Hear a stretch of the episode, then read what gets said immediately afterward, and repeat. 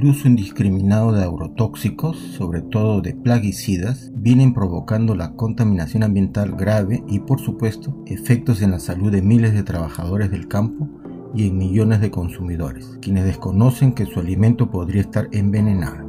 Los reportes de casos de intoxicaciones agudas se están incrementando tanto a nivel de la pequeña agricultura como a nivel de la agricultura de exportación. Según los informes presentados por las autoridades competentes, el número de intoxicados entre 1999 y el 2018 llegó a 867 personas, de las cuales 36 murieron. En el episodio de hoy hablaremos sobre algunas certezas importantes que son clave para alimentarse bien, porque alimentarse bien conduce a una nutrición correcta y con ello sentirse vital, tener salud y desparramar ánimo para rendir y aportar, así como para una mejor prevención de enfermedades y de un envejecimiento prematuro. En concreto, nutrición correcta para vivir mejor por más tiempo. Les conviene quedarse atentos que ahora les contamos. Esto es Alimento con Sentido, un espacio para productores ecológicos y consumidores responsables. En este episodio 4 hablaremos de el peligro de los agrotóxicos en nuestra comida.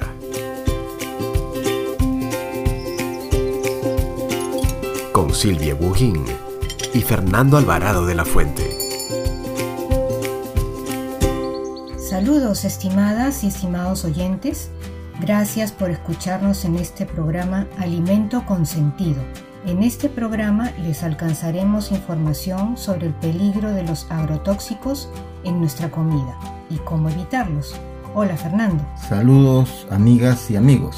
El objetivo de estos programas es brindarles consejos útiles sobre las ventajas de la alimentación con productos ecológicos, para mejorar la nutrición de las personas y para aportar a una gastronomía saludable. Vamos al segundo bloque para darles a conocer sobre los agrotóxicos y sus consecuencias en los recursos naturales y en nuestra salud.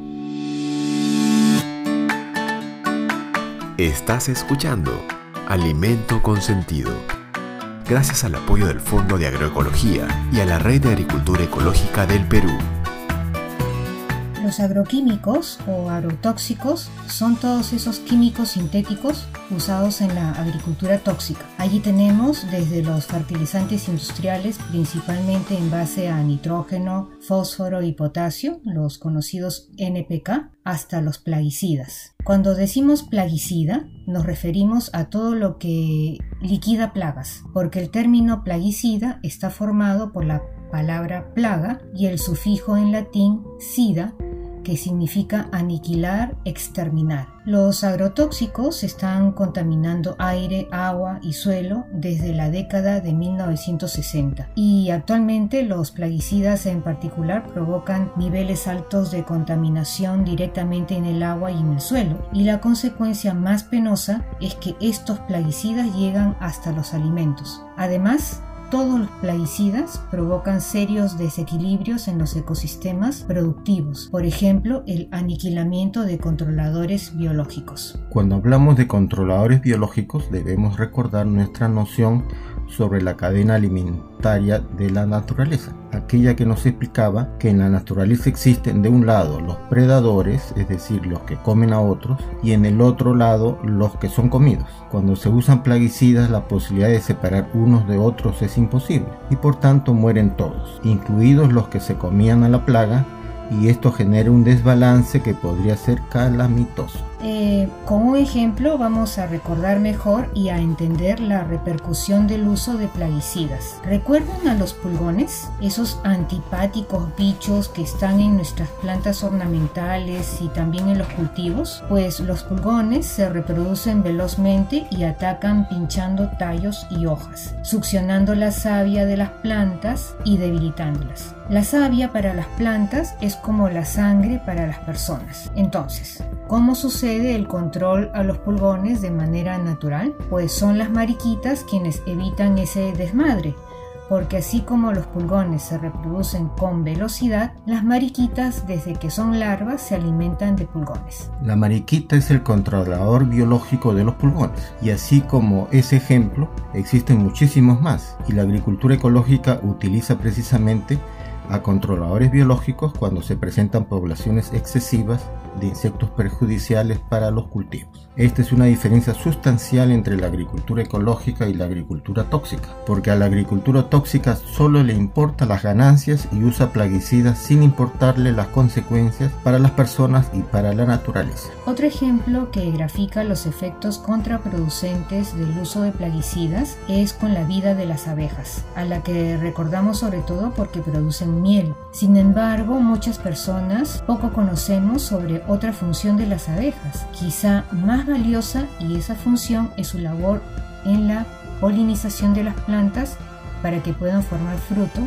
y ya sabemos, luego del fruto se obtienen las semillas. Efectivamente, en relación con la formación de frutos, la web Abejapedia nos explica que aproximadamente un tercio de la alimentación humana se consigue gracias a la polinización llevada a cabo por insectos. Y entre los insectos con más intervención en la polinización están las abejas. En otras palabras, si las abejas dejaran de existir, que o quién realizaría esta labor de colocar el polen en el pistilo de las flores? Según la web, de la FAO, las abejas son indispensables para el 84% de los cultivos de consumo humano, como el de melón, las vainitas, el girasol o el almendro. Y otros cultivos mejoran notablemente en su producción y hasta la concentración de nutrientes con la presencia de las abejas. Ahí tenemos el palto, la granadilla, los arándanos, las fresas, el espárrago, el ajonjolí, el anacardo, las cebollas, el pepinillo o las calabazas. De otro lado, así como las abejas están en peligro, también lo están las aves, y así lo demuestran estudios que señalan la relación íntima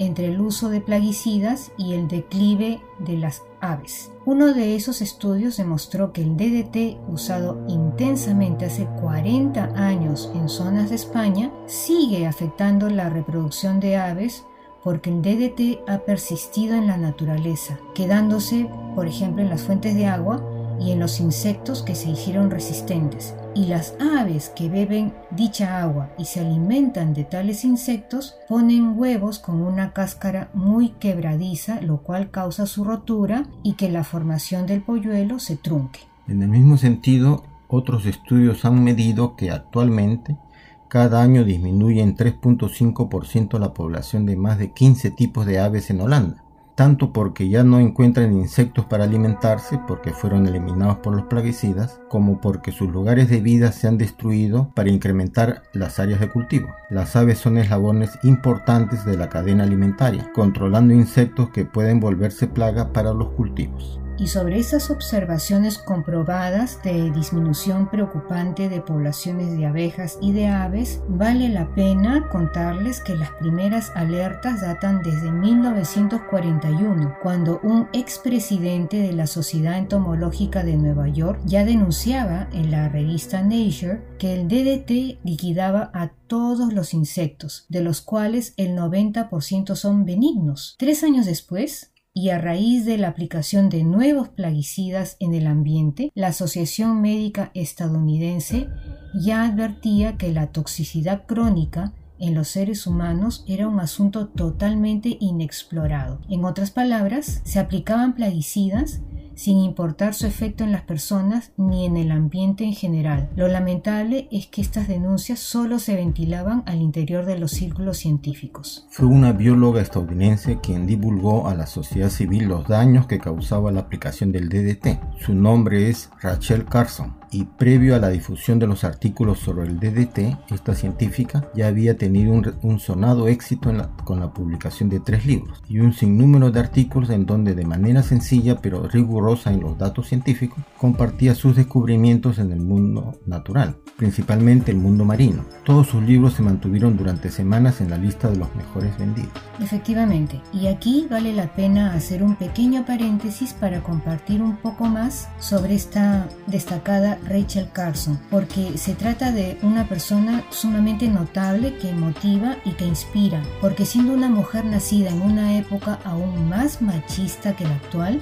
mantuvo la determinación y la entereza de seguir su vocación por el mundo de la ciencia poblado por hombres. Primero como bióloga, luego como zoóloga y al poco tiempo con especialidad en zoología marina. A la par, Rachel Carson supo valerse de su innata capacidad para escribir y conjugó su pasión por el mundo natural con la habilidad para narrar y elaboró numerosos artículos para la prestigiosa revista semanal The New Yorker. Cuando ella y otros colegas advierten los daños que ocasionaban los plaguicidas en el ambiente, es que Rachel Carson compila sus notas y elige cuidadosamente las que formarían parte de su nueva publicación y así escribe el famoso libro Primavera Silenciosa, un título que muy posiblemente hace alusión a que el canto de las aves estaba condenado a la extinción a causa del DDT y las otras sustancias contaminadas. Y con ese comentario cerramos este bloque. Estás escuchando Alimento con Sentido Previo a la edición de Primavera Silenciosa, Rachel Carson había preparado un primer artículo sobre el DDT que fue publicado en The Washington Post. Este artículo comenzó a alborotar y a caldear los ánimos en los círculos científicos pro-plaguicidas. Luego, con la publicación de Primavera Silenciosa, la campaña de desprestigio se profundizó contra Rachel Carson. El grupo a favor del uso indiscriminado de plaguicidas pagó miles de dólares para que su gente escribiera artículos y declarara a la prensa a favor de los tóxicos y su aporte en lograr evitar que los insectos devastaran Estados Unidos. A finales de septiembre de 1962 se publicó el libro Primavera Silenciosa y, como era de esperarse, se mantuvo en la lista de los más vendidos durante siete meses. La historia de los debates entre Rachel Carson y los pro-plaguicidas duró dos años más, y en ese periodo millones de personas pudieron enterarse de que los recursos naturales y el ambiente en general peligraban a causa de los plaguicidas. Rachel Carson lamentablemente falleció en abril de 1964, a un mes y medio de cumplir 56 años. Hemos querido dar a conocer un muy breve extracto de la biografía de Rachel Carson, porque a pesar del tiempo transcurrido, la historia se repite en todo el mundo, con grupos civiles denunciando el uso de plaguicidas con consecuencias de contaminación y desequilibrio en los ecosistemas, y con científicos aceitados para defender mercenariamente estos agrotóxicos. En el próximo bloque les daremos a conocer lo que ocurre puntualmente aquí en Perú, concretamente en nuestros alimentos. Vamos a una breve pausa. Alimento con sentido, un espacio para productores ecológicos y consumidores responsables. En los últimos años, el uso indiscriminado de los plaguicidas en Perú están contaminando los alimentos. Las evaluaciones realizadas por el Servicio Nacional de Sanidad Agraria, SENASA, confirman que han encontrado residuos de plaguicidas en los principales productos alimentarios de exportación. Casi el 70% de las uvas muestreadas arrojaron exceso de plaguicidas, así como el 49% de las mandarinas, 33% de, de, la páprica, 17% del espárrago y 14% del banano. ¿Se imaginan el daño a la imagen y marca de Perú si estos productos llegan a su destino y se les aplica ya los análisis? ¿Cómo reparamos ese menoscabo a nuestra honra? Y todo por la codicia y la ignorancia de unos pocos. Antes de continuar, es necesario saber que los plaguicidas están clasificados, entre otras características, por su grado de toxicidad. Los más perjudiciales son los extremadamente tóxicos y los altamente tóxicos, y ambos deben de tener una etiqueta roja alertando su peligrosidad. Luego están los moderadamente peligrosos, los ligeramente peligrosos y los poco peligrosos. Obviamente, los plaguicidas responsables de la mayoría de casos de intoxicación y muerte son los extremadamente tóxicos y los altamente tóxicos. Además, estos mismos son los que generan resistencia en los insectos y la aparición de nuevas plagas. Otros productos que por sus efectos específicos están causando mucha preocupación en todas las regiones son los plaguicidas conocidos como clorpirifos, glifosato y los neonicotinoides, los cuales requieren que se evalúe con urgencia sus consecuencias. Aquí en Perú, tristemente, tenemos registro de varios casos de intoxicaciones colectivas. Quizá la más recordada sea la ocurrida en 1999 en la comunidad de Taucamarca, en Cusco, donde 24 de las 50 personas intoxicadas murieron. Todos eran niños y niñas. La otra parte todavía está con graves secuelas. Posteriormente, en 2011, en Cachachi, Cajamarca, fallecieron 3 de 94 intoxicados. En el año 2012 se reportaron dos casos, en Ica 400 intoxicados y en Nepeña, Ancas 92 escolares intoxicados. En 2017 nuevamente en Ica se intoxicaron 28 personas. En el 2018, en la provincia del Paucar del Zarazara en Ayacucho, murieron 10 personas de las 100 intoxicadas. El resumen macabro es que en 19 años se registraron oficialmente 867 intoxicados, de los cuales 36 fallecieron a causa de estos plaguicidas. Y consideramos que este registro es muy probable que sea mayor, porque en el campo, con las viviendas tan dispersas y la realidad de tener solo postas médicas, hace más probable que las personas no reporten cada vez que se sienten mal luego de aplicar plaguicidas. De otro lado, recordemos que los plaguicidas se aplican como una medicina, es decir, cumpliendo una dosificación estricta. Es lo que debe hacerse así, lo cual supone contar con un instrumental adecuado y que se utilice exclusivamente para los plaguicidas, como por ejemplo los vasos con graduación para medir centilitros. Pero aquí, en más de uno de los casos de intoxicaciones que nos informaba Fernando, el objeto usado para dosificar el plaguicida ha sido un menaje de cocina, es decir, una jarra, una taza o una olla, y estos utensilios, aunque se hayan enjuagado, ya se han contaminado y los residuos llegan a intoxicar a las personas, más aún cuando se trata de criaturas. Otro tema que empeora el mal uso de los plaguicidas es lo difícil de entender las indicaciones descritas en sus etiquetas. A ello sumemos que un gran número de agricultores hablan quechua o aymara y otro tanto es iletrado. A su vez, los plaguicidas se expenden libremente y a cualquier persona, y podemos encontrar cuadras de tiendas, una al costado de la otra, con cientos de marcas, a modo de mini mercados del veneno. En otras palabras, la venta de venenos poderosos que pueden causar malestares con solo olerlos o al contacto con la piel se ofertan sin control, sin asesoría técnica previa y mucho menos sin la capacitación adecuada.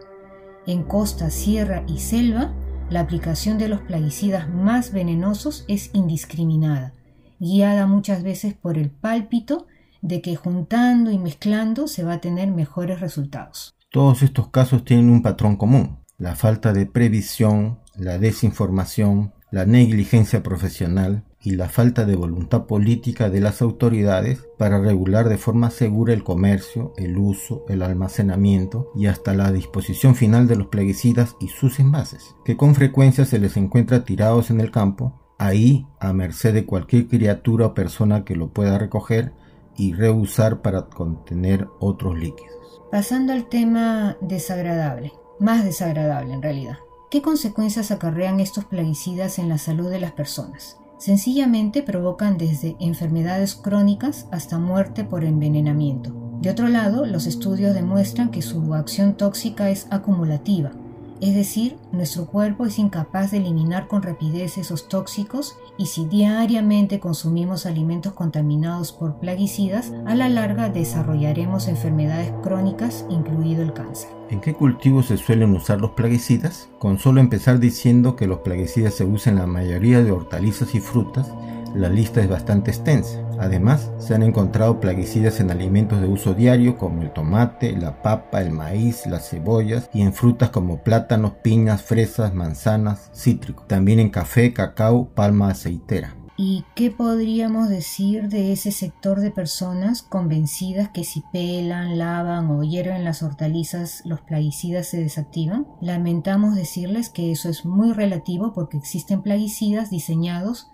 para ingresar a la parte interna de la planta, por lo que pelar, lavar o hervir solo causa un consuelo psicológico. Hace unos instantes les comentábamos sobre la clasificación de los plaguicidas por su toxicidad y que los extremadamente tóxicos y altamente tóxicos son los más dañinos en que Perú aún se siguen usando. Al igual que hay esta clasificación existe otra que los clasifica según su capacidad de movilidad y ahí tenemos a los sistémicos y a los translaminares que son aquellos capaces de penetrar los tejidos de las plantas para alojarse en su interior.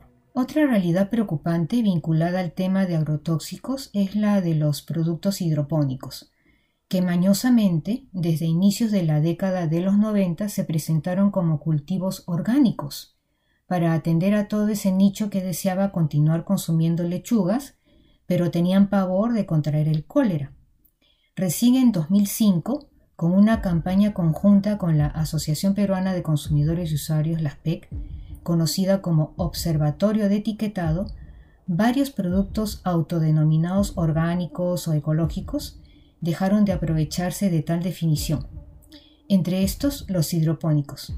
Sin embargo, desde el anteño pasado, 2019, nuevamente hemos detectado que lechugas hidropónicas se están autodefiniendo como ecológicas. Aquí debemos ser tajantes. Ningún producto hidropónico es orgánico, ni ecológico, ni biológico. Los cultivos hidropónicos por definición se realizan sobre lugares diferentes a un suelo natural rico en nutrientes. Por lo general usan agua, cascarilla de arroz, piedrecillas o lo que esté más a mano, pero prescinden de usar suelo. Sin suelo natural, la forma de alimentar a la planta es combinando fertilizantes sintéticos basados en nitrógeno, fósforo y potasio con otros varios minerales. El convencimiento de la hidroponía es que un nutriente artificial es idéntico a uno natural, lo que se conoce como equivalencia sustancial, pero Está demostrado que esto es incorrecto. Por lo demás, en la hidroponía está permitido el uso de plaguicidas. Bueno, pasando a temas de índole menos técnica, el otro aspecto muy preocupante y que nos advierte del desinterés político por proteger la vida y la salud de las personas es que la mayoría de los plaguicidas extremadamente tóxicos que se siguen vendiendo libremente y sin control en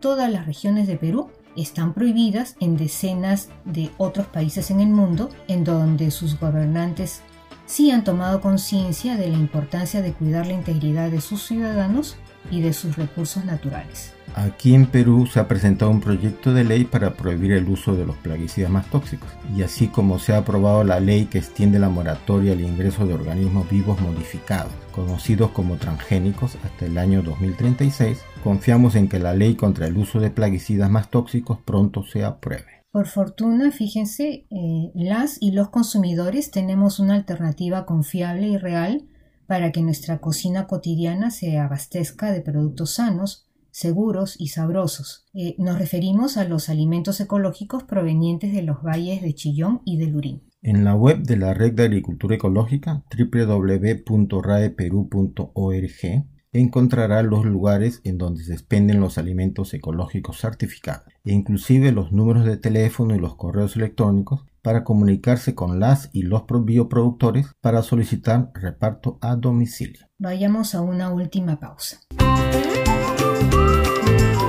Esto es Alimento con Sentido, con Silvia Bujín y Fernando Alvarado de la Fuente. Muchas gracias por su atención. Nos alegra haberles acompañado por unos minutos con información útil. Les invitamos cordialmente a seguirnos escuchando en los otros programas de esta serie Alimento con Sentido, posible gracias al Fondo de Agroecología y a la Red de Agricultura Ecológica del Perú. En todos estos programas les brindaremos consejos útiles sobre las ventajas de la alimentación con productos ecológicos y recuerden, aquí en Lima contamos con los valles del Chillón y del Lurín nos brindan bioalimentos certificados producidos por más de 100 bioproductores comprometidos con la agricultura ecológica. Nuestra misión es promover sociedades con cultura agroecológica, con vitalidad y energía. Pueden escucharnos cuando quieran porque estos programas quedan grabados en la web de la Red de Agricultura Ecológica del Perú, raeperú.org. Hasta la próxima y mientras tanto que vuestros días sean productivos, sanos y felices, con productos ecológicos a su alcance.